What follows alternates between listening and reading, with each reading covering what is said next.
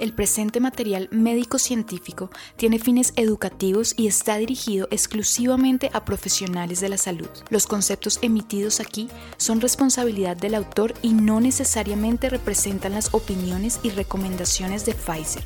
Ni Pfizer ni el autor se responsabilizan por el uso de la información proporcionada. Presentación patrocinada por Pfizer.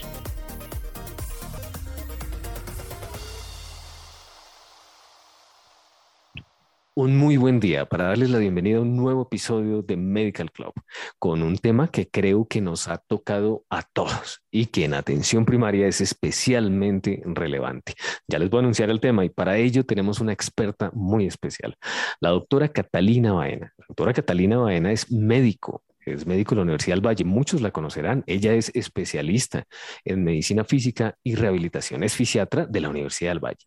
La doctora Catalina también es especialista en dolor y cuidados paliativos de la Universidad Javeriana y el Instituto Nacional de Cancerología.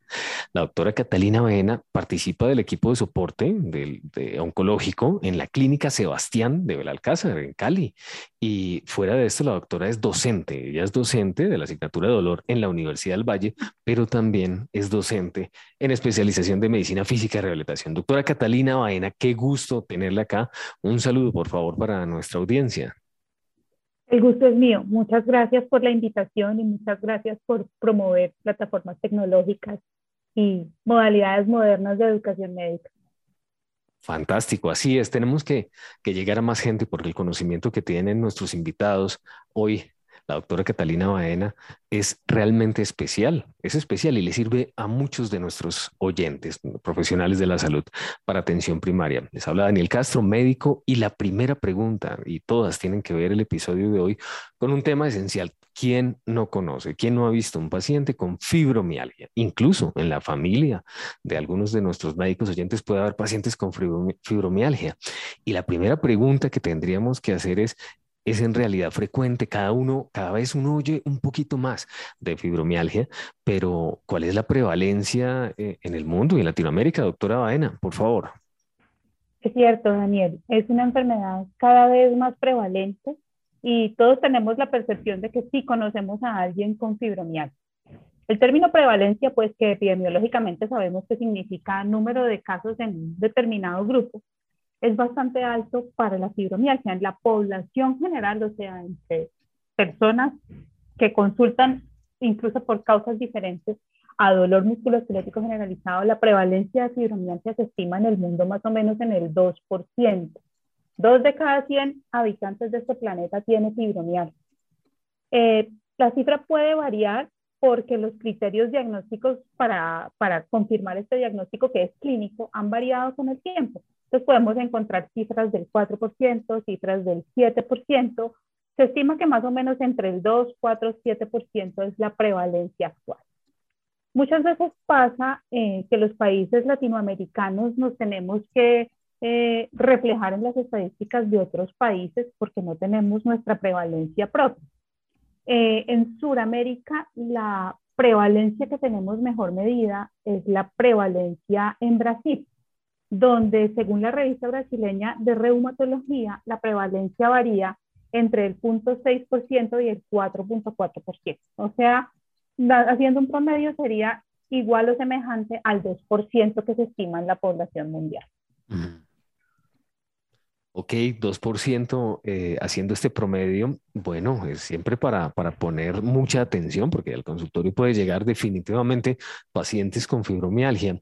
Y nosotros conocemos, pero queremos que nos cuente a profundidad. Conocimos de la noticia que hay unas recomendaciones de eh, EULAR, la Liga Europea contra Enfermedades Reumáticas para Fibromialgia. ¿Qué deberíamos tener en cuenta, doctora Baena? Bueno, la EULAR es una liga eh, académicamente muy productiva, ¿no? Ella publica constantemente, constantemente. Y las recomendaciones eh, específicamente para ejercicio o actividad física en fibromialgia son muy bien hechas. Eh, muchos de sus bases son los metaanálisis publicados en Cochrane y estas recomendaciones EULAR fueron eh, revisadas y casi que replicadas iguales por el capítulo europeo de la Asociación Internacional para Estudio de Dolor este año, en 2021. Lo primero que uno tiene que tener en la cabeza cuando eh, va a abordar un paciente con fibromialgia es que la quietud no es parte del tratamiento. ¿Sí? Es lo más importante. Es una cosa como protectora de los médicos y protectora de los pacientes que si tiene dolor no lo muevan, no lo toquen, no le hagan mucho. Entonces, ahí va uno como contracorriente eh, enfrentando las creencias del paciente. Pero el pilar de eso es que la quietud no hace parte del tratamiento. Desde el punto de vista práctico, ¿qué podemos decir? Que la recomendación EULAR nos dice que al paciente con fibromialgia le favorece el ejercicio aeróbico. El ejercicio aeróbico es una bolsa en la que caben muchas formas de actividad física, el fortalecimiento, el estiramiento, el ejercicio en piso, el ejercicio en agua. La evidencia nos dice que más o menos todos son iguales y EULAR nos dice eso, que más o menos todos son iguales. Aquí valdría la pena eh, hacer una claridad. Como les dijo Daniel, pues yo vivo en Cali, Cali es tierra caliente, entonces eh, habíamos decidido, un poco basados en la evidencia, un poco basados en nuestra percepción, que a los pacientes les convenía mucho el ejercicio en agua y estábamos mandando los pacientes con fibromialgia a ejercicio en agua exclusivamente.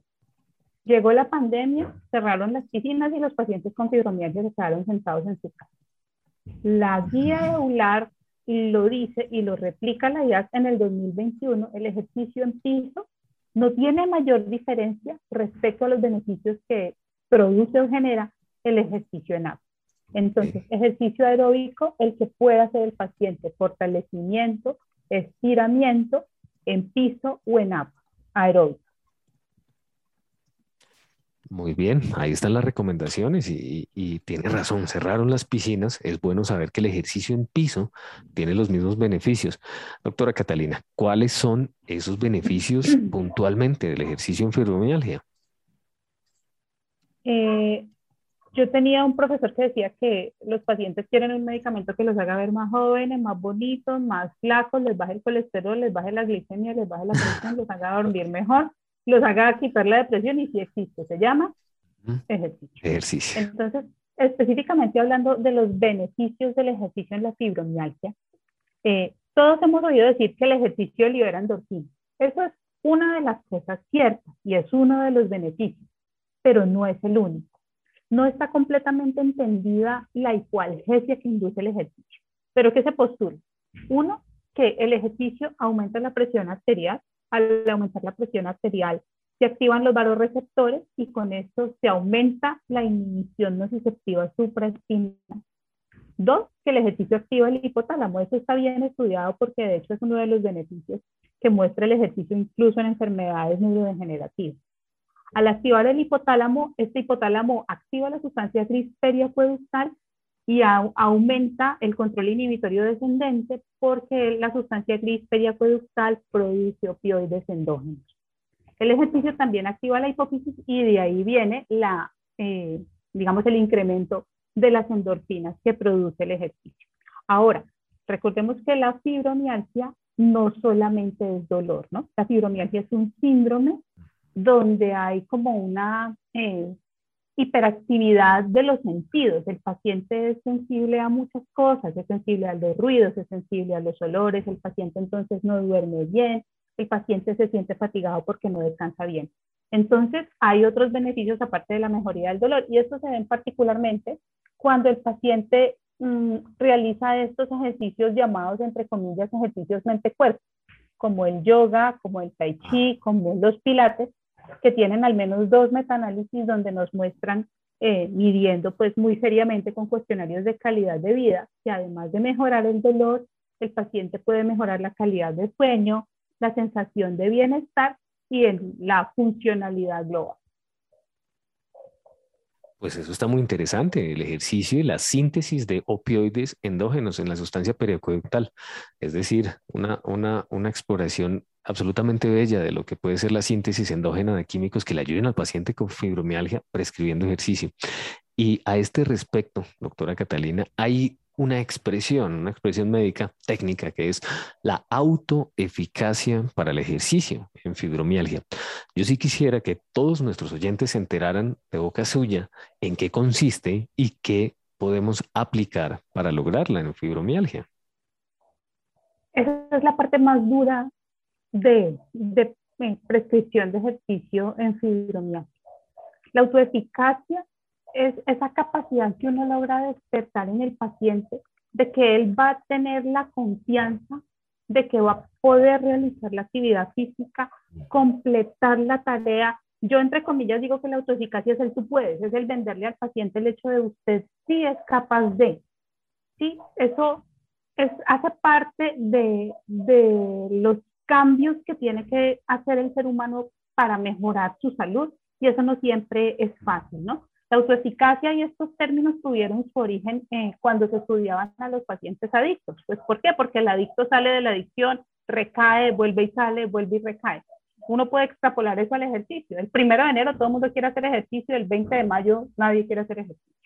Entonces, ¿qué hay que hacer? Estimular en el paciente esa, esa eh, autocreencia de que él sí puede enfrentar una rutina de actividad física que no lo va a poner peor, que aunque pare dos o tres días, él va a volver a arrancar y que finalmente, si es constante, va a haber un beneficio. La autoeficacia es imprimirle al paciente la creencia en sí mismo de que va a ser capaz de completar, digamos, esa tarea de, de ser eh, constante en la actividad física. ¿Cómo se hace? Eso es muy difícil eh, decir que hay una sola clave. Esto tiene muchísima tela de donde cortar. Pero ¿qué podemos decir para la parte práctica?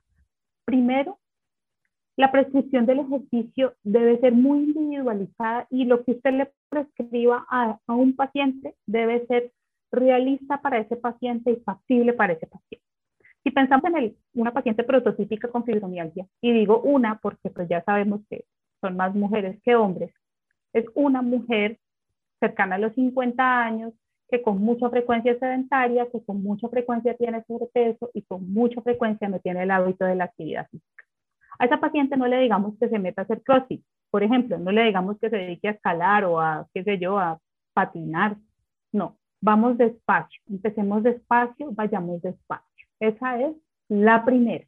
Empiece despacio, vaya despacio y piénselo, piénselo para esa paciente, no lo piense para las 25 pacientes, piénselo para esa paciente. Segundo, si vemos a la paciente muy renuente, la experiencia y la evidencia nos muestra que el ejercicio en grupo supervisado tiende a tener mejor adherencia. Incluso si la paciente le dice, no, no quiero, dígale, bueno, no haga ejercicio, vaya a ver una clase. Eso está medido cuando los pacientes ven otros pacientes con fibromialgia haciendo ejercicios se motivan.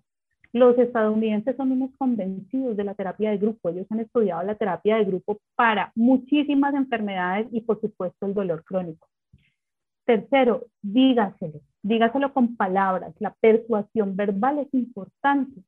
Dígale, yo estoy seguro de que usted va a poder. Yo estoy seguro de que va a haber los beneficios. ¿A usted en qué le ha ido bien en la vida?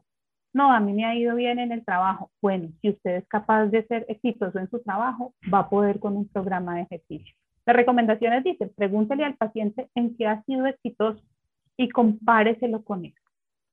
Y, eh, digamos, ofrézcale como cuarto punto que esto le va a lograr reducción de síntomas. Tal vez el primer beneficio que ve un paciente con fibromialgia que empieza a hacer ejercicio es que disminuye la sensación de rigidez los otros beneficios, como vamos a ver más adelante, se ven eh, en su mayor esplendor, digamos, a las 12 semanas. Pero lo primero que el paciente ve es que le disminuye la rigidez. Usted le puede ofrecer que en una semana ya va a haber algún cambio por lo menos. Ofrézcale reducción de síntomas. Háblele, o sea, dágale persuasión verbal. Hágalo en grupo si lo nota muy desmotivado y hágalo pensado para ese paciente. Realista, factible, empezando despacio y yendo despacio.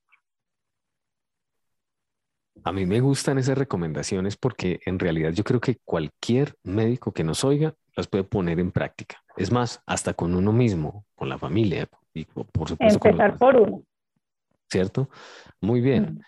Entonces, esto me lleva a pues para los médicos que nos oyen y los profesionales de atención primaria que nos oyen, me lleva a preguntar, ok, para los pacientes y para ellos mismos, ¿qué factores pueden afectar el, el, ejercicio en la fibromialgia? Una de las cosas difíciles es eh, convencer al paciente de que a pesar de que al principio puede sentir que su dolor empeora después del ejercicio, sí va a haber beneficio. Ha habido estudios de casos y controles pacientes con fibromialgia, sin fibromialgia, el ejercicio de la misma intensidad, más dolor post ejercicio tienen los pacientes con fibromialgia que los que no tienen fibromialgia. Y hay estudios eh, muy bonitos en los que midiendo eh, flujo sanguíneo en el intraquinoso, aparentemente tienen los pacientes con fibromialgia un flujo sanguíneo muscular reducido y esa puede ser una de las razones. Además, ahorita hablábamos de los beneficios del ejercicio en cuanto a reducción del dolor. Eso es lo que ocurre en un paciente sin fibromialgia. Pero sabemos que la fibromialgia como síndrome de, eh, dolor nociplástico que es o de sensibilización central que es, pues estos pacientes suelen tener un control inhibitorio descendente que está un poco eh, aletargado, llamémoslo así. Decíamos que el ejercicio eh, activa la actividad hipoficiaria hipotalámica y esto activa el control inhibitorio descendente. Cuando el paciente tiene fibromialgia, esa activación del control inhibitorio descendente ocurre de manera menos efectiva, llamémoslo así. Sin embargo, la liberación de endorfinas no ha mostrado ser diferente en los pacientes con fibromialgia que en los pacientes sin fibromialgia. Entonces, en resumen, uno tiene que educar al paciente y decirle, puede que cuando usted comience, su ejercicio empeore por esta y esta razón, pero con seguridad la constancia, la autoeficacia le darán a usted el beneficio de eh, la disminución del dolor y otros síntomas relacionados con la fibromialgia.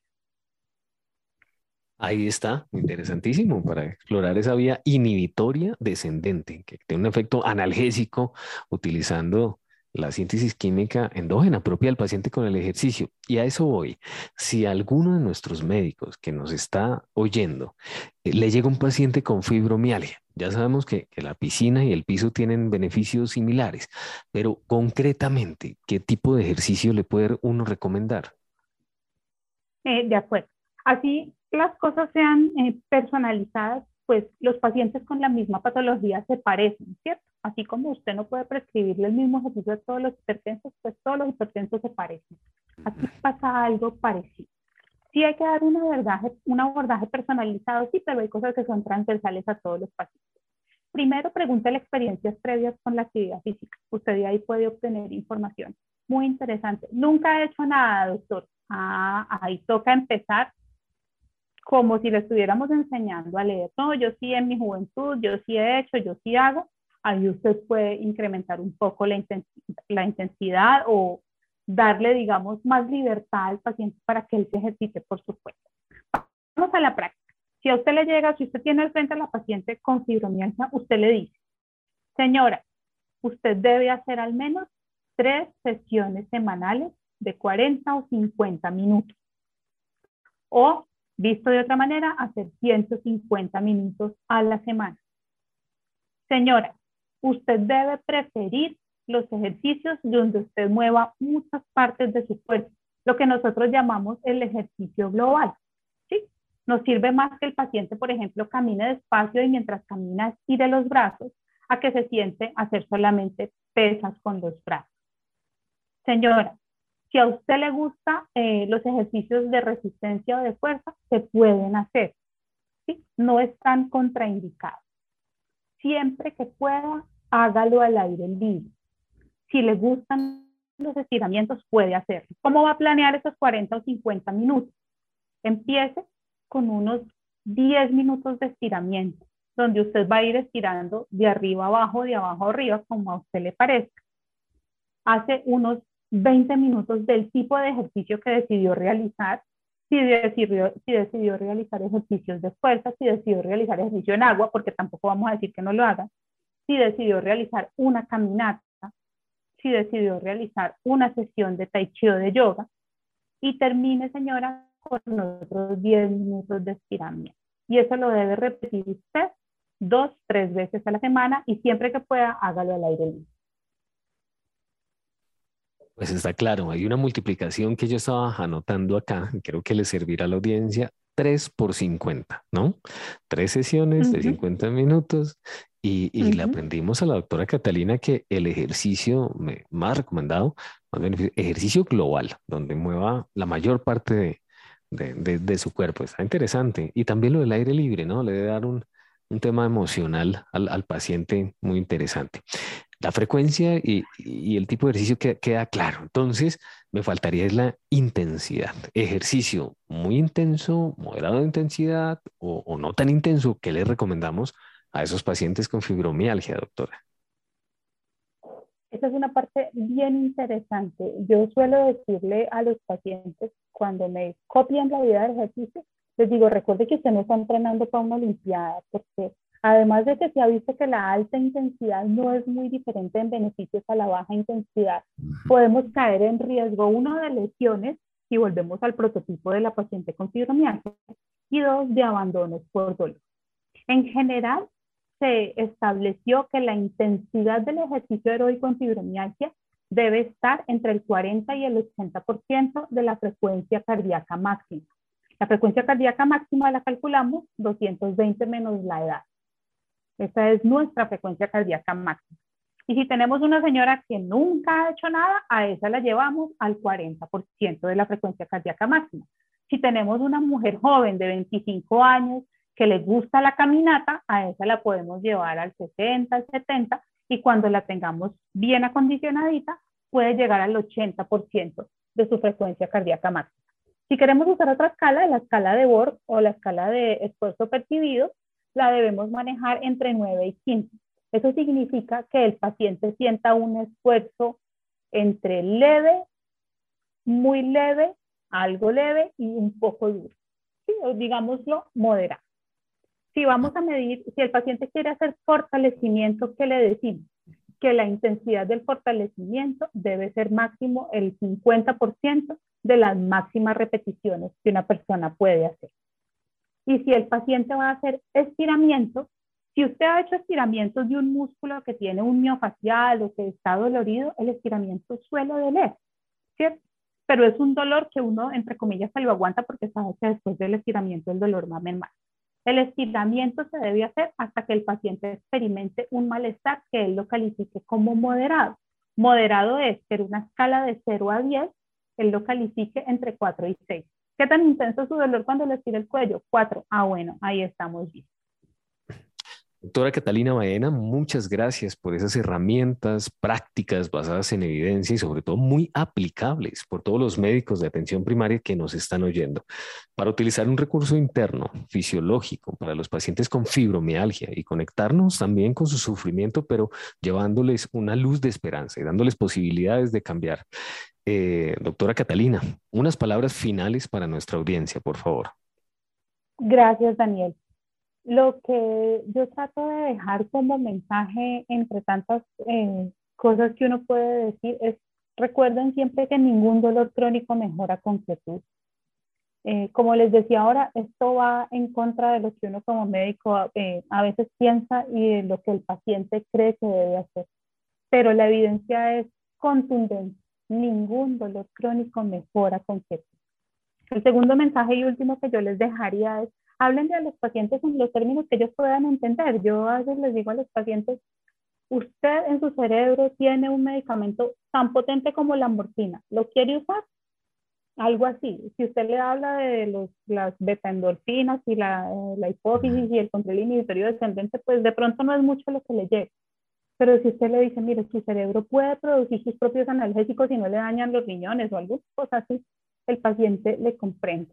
No, manejen el dolor crónico con quietud y hagamos uso de nuestra analgesia endógena.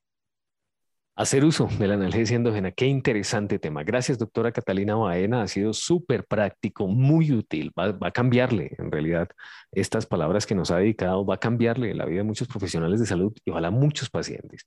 Con esto despedimos este episodio de Maker Club y les tenemos una sorpresa para el próximo episodio. No se las voy a anunciar. Estén pendientes y tengan un excelente día. Nuevamente, muchas gracias. Los invitamos a continuar atentos a los siguientes episodios de podcast. Adicionalmente, quiero contarles a todos los oyentes de este canal que tienen a su disposición una herramienta gratuita que puede complementar su práctica clínica diaria. Los invitamos a ingresar a YouTube en el canal Health Connect. Muchas gracias a todos por escucharnos y hasta la próxima.